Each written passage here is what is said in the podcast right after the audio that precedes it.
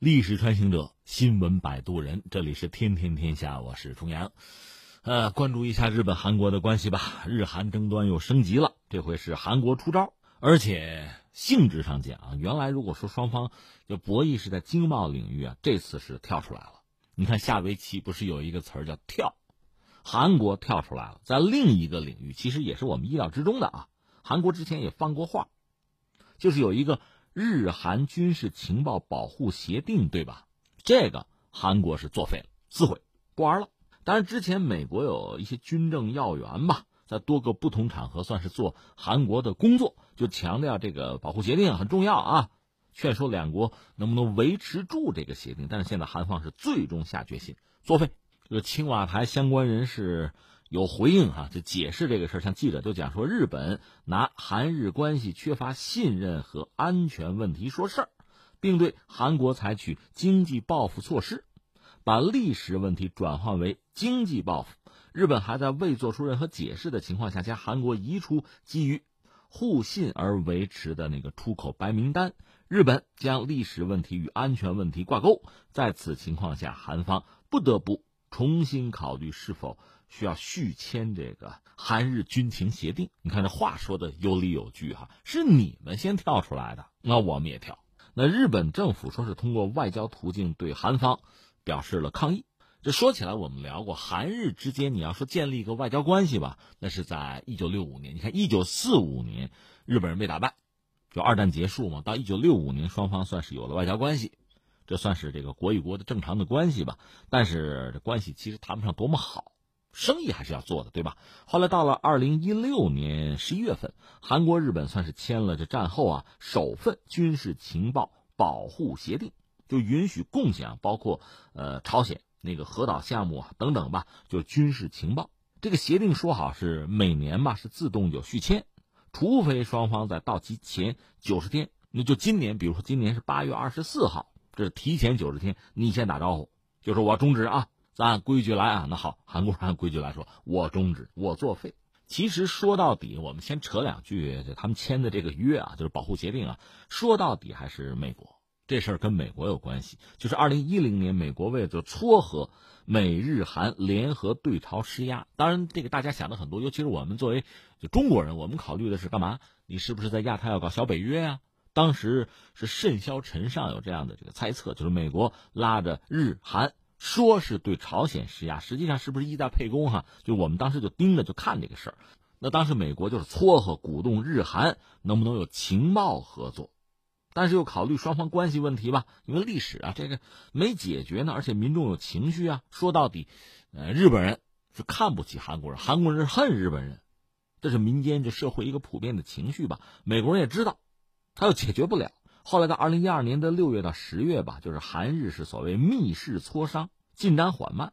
到二零一六年，朝鲜就完成两次核试，这美国真急了，就说你们别折腾了，加快谈判进程啊！因为之前美韩美日双边是有军事合作，咱三家玩行不行？三边合作好不好？我着急啊！当时韩国总统是谁？就是朴槿惠啊。这时候那个干政门就亲信干政门那个事儿已经有了，深陷其中了，所以希望得到美国的支持吧。当时韩国国内也反对，顾不得了，迅速推动，这样在二零一六年十一月二十三号就签了。就是韩日合作本来在外交上这正常嘛，扩展到军事领域。但签是签了，从签的那天起，在韩国国内很多人就就抵触，就看不上，就批判。那你想一想，现在朴槿惠下台了，文在寅上台，一个是什么呢？涉及到历史问题、慰安妇啊、劳工啊这一系列问题。另外，本身还有一个领土就是独岛或者他主导那个纠纷。那至于这个情报合作，相对于刚才我们讲那些来讲，这个相对要隐蔽一点。但是很多人也盯着呢，觉得这就眼中钉、肉中刺啊，早就想废之而后快。好，现在利用这个机会就废了它了。那你说废了之后哈，嗯，其实我个人以为它更多的是一个姿态。那你说现在废掉它有什么实质性的意义和价值呢？我觉得也不是很大，这我个人的看法啊。就当年你说签这个东西，就是美日韩搞这个情报合作，你说意义特别大吗？其实我也觉得，首先它是一个姿态，有一个里子，有一个面子，对吧？从面子讲，就是美国拉着亚太两个小弟，这俨然就像小北约有一个雏形一样，这当然引人关注啊。对这个亚太地区，包括泛亚太地区很多国家来讲，这就是示威啊，这就施压呀。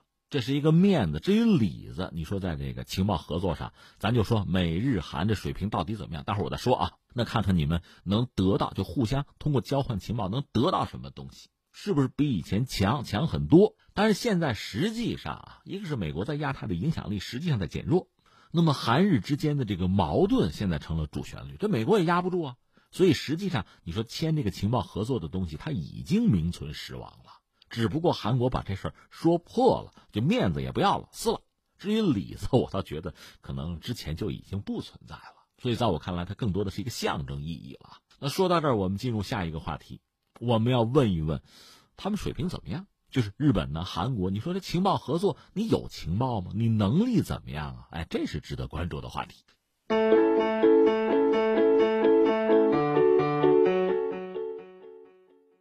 说说这个日韩情报能力吧。先说日本吧。日本，我前两天上网搜索，就百度了一下，一看有个标题，论文的标题就把我吓住了。这是我们学者研究的论文的标题是什么呢？说日本中小学情报处理能力的培养。嚯，中小学从娃娃抓起是吧？他讲就是说，日本社会现在已经就是不是工业化社会了。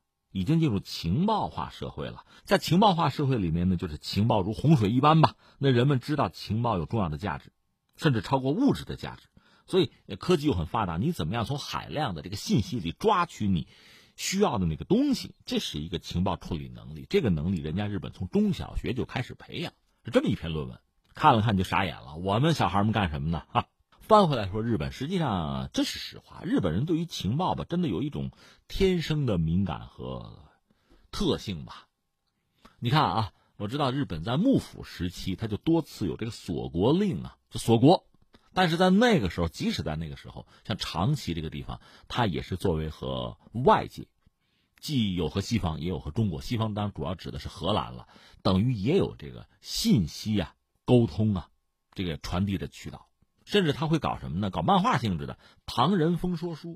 唐人唐就是唐朝的唐，唐人街那个唐。唐人嘛，中国人嘛，风说书，风俗的风，说话的说，书就书信的书。还有西洋的，他是附图的。你比如讲中国的一种轿子的结构什么的、质地什么的，他会说的很详细。就他了解外界是有渠道，而且有这个好奇心。锁国的时候都是这样。所以你要说他确实有一种什么呢？叫做全民情报，这算是人家的优良传统了。而且日本人就是笃信好记性不如烂笔头嘛，这算是信息收集的习惯吧。你看，在今天，有很多成年的日本人兜里有也有一个本儿、一支笔，有什么事拿出来就记。这个你说我也有啊，我开会我也划了呀，但是我那是做个样子，不，人家可是玩真的。甚至你看那个二战那个东条英机，日本战犯那位啊。当时是首相嘛，贵为一国的首相，兜里揣个本儿，拿笔，随时就记这个记那个。他就这样，有什么灵感啊，想到什么事儿啊，什么东西，马上记下来，就是怕忘吧。他就这样，而且整个社会对于情报这个词也相当之钟爱。人家有东京情报大学、北海道情报大学，而且他有很多社团组织是有这个情报情报学这个概念，就在这个名头里边。你说这情报是不是就信息呀？这我觉得差不多，这有一个问题，就是语言文字的问题。日本人很多时候他使用那个汉字，但是他那个意思和我们就是目前汉语这个意思还不完全一致吧，这是我们要说明的。但是翻回来，我们说，比如说日本对华情报的搜集、对华情报的这个关注，那是远远超出我们想象的。你看历史上吧，呃，这是公开的资料，说是从一八七二年开始。日本着手对华搜集情报，一直到一九三七年七七事变吧，就从未间断。因为三七年全面抗战就爆发了啊。我们要说抗日战争呢，就更早，一九三一年就开始了。但是，一直到三七年全面战争爆发之前，这算是人家日本对华的情报搜集的一个重要阶段。那是从一八七二年就开始。一个典型的人物，我就说吧，宗方小太郎，日本特务。甲午战争的时候，他实际上为日本人搜集大量的情报，他就在中国潜伏啊。那你说抓日本特务，你要能分辨出他不是中国人来，你不早抓了吗？你分辨不出来。说甲午战争日本打赢之后，人家这个天皇请客，这有功之臣啊，济济一堂，大家吃一顿啊，论功行赏。这个宗方小太郎是穿着中国的服装，留着辫子，那中国人吗？就出现在当场。大家一看，哎，怎么来一中国人？根本分辨不出来。另外，再值得一说，他们有个这个满铁调查部。你听这名字，满是满洲的意思，铁是铁路的意思。满铁调查部，民间机构、民间组织吧。实际上，他从事的就是非常详尽的对整个中国的调查。我曾经看到一个资料，花了几万元吧，就是从上海出发，整个这个逆流而上，就长江啊，沿岸沿线呀，就做非常认真的考察。那得一两年的时间呀，就吭哧吭哧的去查。说目前啊，在中国很多地方图书馆里可能还有零散的呀，就是满铁调查部当年调查的那个资料。我们这有一些东西，说是大家凑在一起啊，光列一个目录，就把各地收藏的满铁的这些资料哈，就这个东西就就结集一下就非常之厚，就光一个目录啊，这题目吧，就出版就是相当浩大的一个工程。日本人好干这个，搜集非常详尽的资料。所以你看，我看这个抗战的时候吧，咱不是打游击战吗？伏击日本鬼子，打成了之后，先找那个死掉的当官的那尸体，干嘛呢？在他身上看能不能搜出地图来。日本人用的地图比我们自己用的还好，这是当年的真相。所以我们要说的是，日本人在对华作战期间，哈，你说打的顺手，为什么？对中国的军事地理啊，相当之熟悉，重要的这个地区地理环境、气候条件呀。山岳的高低走向啊，包括什么城郭要冲啊、海河深浅呢，完全是一清二楚的。而且你看，他们提出什么大东亚共荣圈啊、什么以战养战这些概念，它其实背后是什么？他对中国有非常清晰的了解。一个是重点地区矿产资源他门清，另一方面就是人啊，政治、法律、宗教啊、风土人情啊、教育水平、舆论报刊，他都了解。这个了解就源于调查。呃，说到这儿有一个事情，不妨和大家聊一聊哈。这个可能在一些大学里都作为一个案例了，就是上个世纪六十年代，就据说啊，这是传言说，就是中国一本杂志上一张封面照片，说日本人看了之后，居然就分析出说中国人找到了大庆油田。这个事儿我也查了很久啊，最后发现呢，这个本身这事儿呢，可能涉及到两本杂志，一本是一九六四年一期《中国画报》的封面。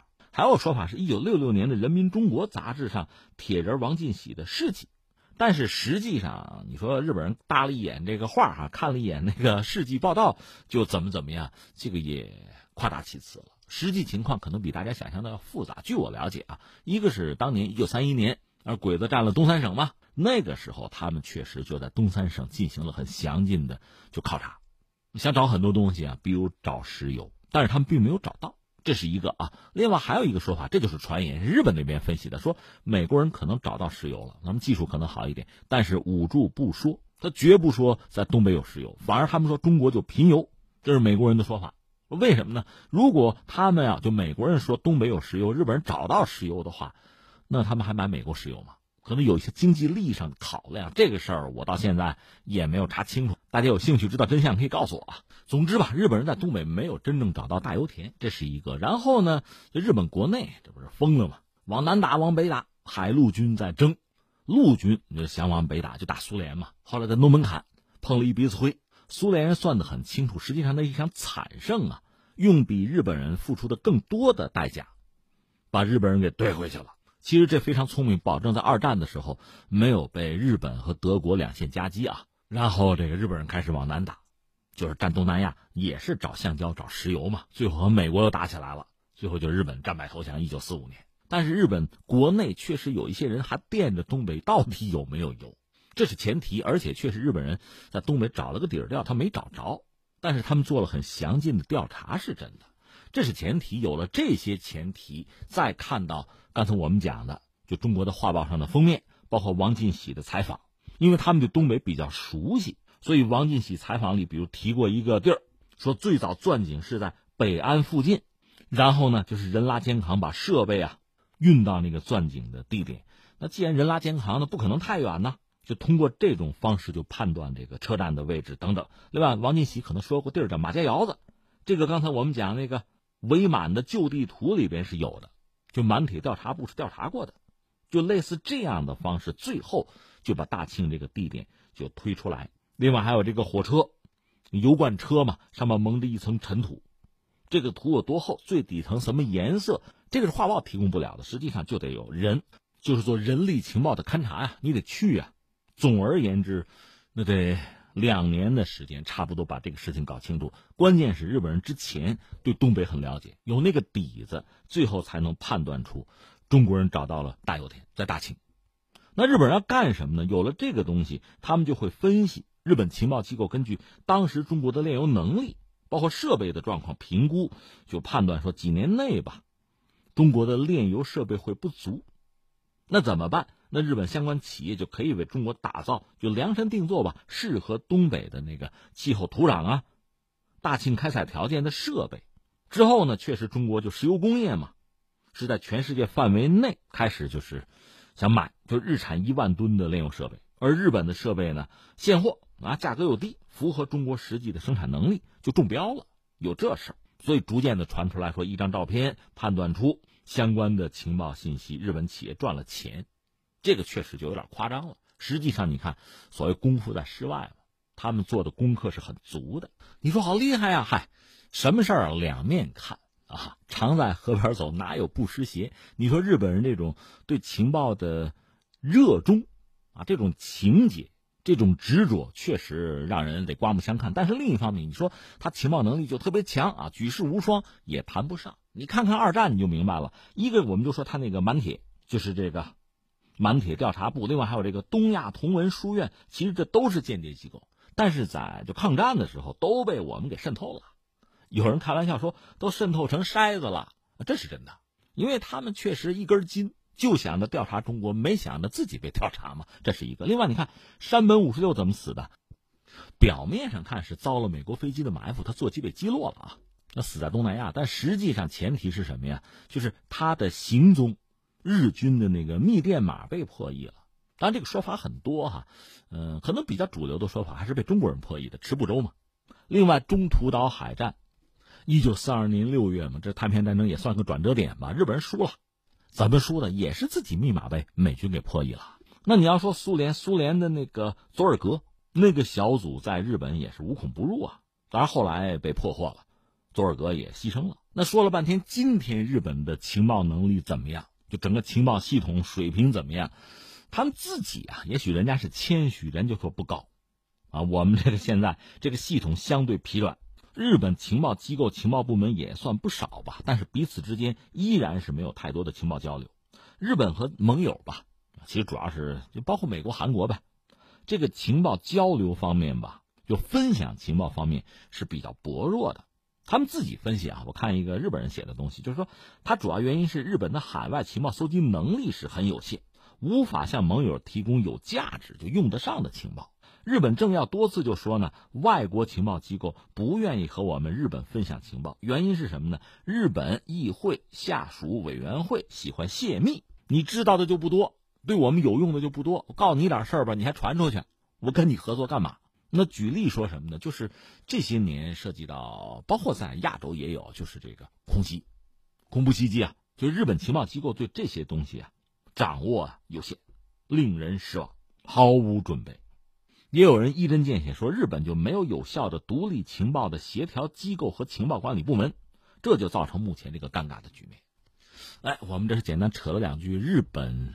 情报能力吧，这是扯了扯，时间可不短了啊！喘口气儿啊，那下边我们怎么也得说两句韩国呢。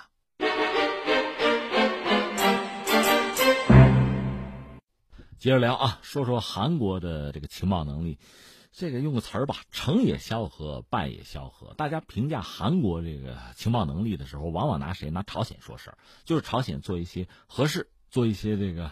比如导弹的试射等等吧，一系列军事上的动作。如果韩国方面比较比较早能够拿到相关的信息，大家就说：“哎，你看看韩国情报能力真强。”韩国经常也拿这事自诩，包括韩国的媒体，你看我们能力比美国要强，比日本要强。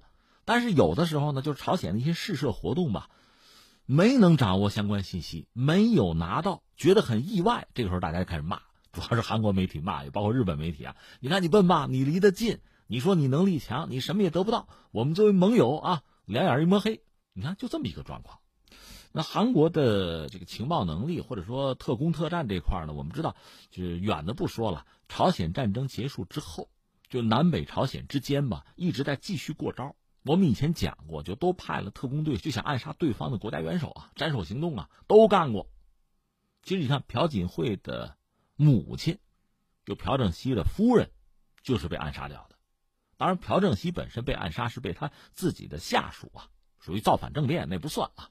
就是朝韩之间这个特工战，其实一直干到上个世纪七十年代，最后双方算是握手言和吧，就有所收敛嘛。但是双方我们之前讲过嘛，不是韩国 曾经闹了个笑话，前段时间一个是高速公路警察吧，就忽然看见远处水里边是不是有一个潜艇潜望镜，朝鲜特工。就就闹了一出戏嘛，最后发现看花眼了。那可见双方还是有风声鹤唳、草木皆兵的，有这么一个态度在，那就是以前的阴影了。双方一直在过招。真的说到间谍机构、情报部门，其实可能很多国家都有多个，它不止一个。另外呢，军方还有自己独特的系统，韩国也不例外。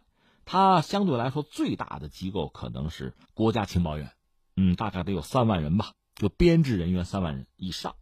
在这儿呢，你看院长还有四个副院长，还有新闻官，这一共是六个人。这六个人呢，你就可以不戴口罩啊，公开场合就亮相，就公开自己的身份，我就干这个的。这是管理层啊，报新闻官就不用说了。但是其他所有人呢，是隐姓埋名的，就是这个韩国国家情报院，号称就是韩国的中情局啊。它真正诞生当然是在朝鲜战争以后。在朝鲜战争期间吧，包括韩国的军方也有自己的情报组织，那不说了啊。呃，我们说的是这，就朴槿惠的爸爸朴正熙执政期间，是仿照美国的中情局那个 CIA 建立起来的这么一个秘密情报工作机构，最初叫中央情报部，一九九九年改名叫国家情报院。这个应该是总统直接领导，统管全国的各军政谍报机构，这算是有一个比较完整的国家情报体系吧。这个似乎比日本要强啊。国家情报院的特工队伍是非常之大的，总部就两万到三万的这个编制啊，为他服务的各种人员在内的总数可能加在一块得有三十万，年活动经费呢，论美元是二十五到三十亿美元。一般说来，韩国这样的国家军队啊，就陆军，比如正规军，八个军，年军费开支不过如此。当然，韩国这个情报机构有人讲，哎，一个是冷战，再就是韩国当年国内，特别是这个朴正熙为代表长期独裁统治。是这个的产物。你看，在上个世纪七十年代，这个国家情报院吧，在韩国国内那是只手遮天啊！不管是老百姓还是其他的政府部门，都是闻之色变、闻之胆寒啊！称它叫什么叫万能军，啥都能干啊！拷问机构，那你想，那就是折磨人的地方了。所以有人骂这内战内行，外战外行啊！主要是欺负老百姓。说到底，在这个社会生活之中，他是无法无天吧？随便说一个事儿，比如说一九七三年，他们干个什么事儿啊？暗杀金大中。我们知道金大中后来成为过韩国的总统，当年是一个所谓民主人士吧，反对这个朴正熙的。所以你看，美国很有意思，一个跟朴正熙关系不错，另一方面金大中也扶持。你看现在埃尔多安，就土耳其那位哈，这美国得跟他打交道。另外呢，他那个政敌居伦在美国呢，这也算两边下注，搞平衡是吧？制约。那当年一九七三年的朴正熙听说哦，金大中政敌啊。在日本活动，怎么办？就找这个情报部门的那个头子，当时那叫李厚洛，说给我干掉，阻止他在日本的活动。结果这边就就是情报部门有个计划，趁着金大中呢在酒店见友人的时候，把他绑架，强行在他身上就打了一针，这就晕过去了吧？塞到轿车里，然后干嘛呢？奔大阪的海边就去了。我看过不同的说法，有说可能特工把他弄到船上去啊，打算就把他扔到海里去。甚至也有说在饭店里就想把他干掉，但是呢，美国人及时出手，CIA 出面阻止，否则的话，金大中早死了，七三年就不在了，这是真事儿。到一九九八年，金大中上台执政呢，对这个中央情报部改革改革，马上改革。改革之后，中央情报部就叫做国家情报院了，主要三项工作吧，一个就是面向海外，海外情报工作，再有就是国内安全，还有就是对朝鲜。当然，金大中是搞了个阳光政策啊，那就是另一出了。当然，时至今日，应该说韩国这个国家情报院吧，面临新的挑战。我可以这么说哈，它需要发挥的作用，它承担的这个职责是越来越复杂。所以他们自己说，和韩国国力相比啊，自己的情报搜集能力是需要加强。这是韩国。所以最后我们再扯一句，你说韩国和日本这个情报部门在一起，就算有一些合作、情报互通啊，特别至于朝鲜啊，这个能不能有一些东西，其实。我个人以为，更多的还是形式上的一个东西。如果真有涉及到朝鲜的东西，我想韩日能够拿出来共享的也会相当有限。甚至我们猜测，在美日韩里面，可能美国相对来说是不是要更大方一点儿？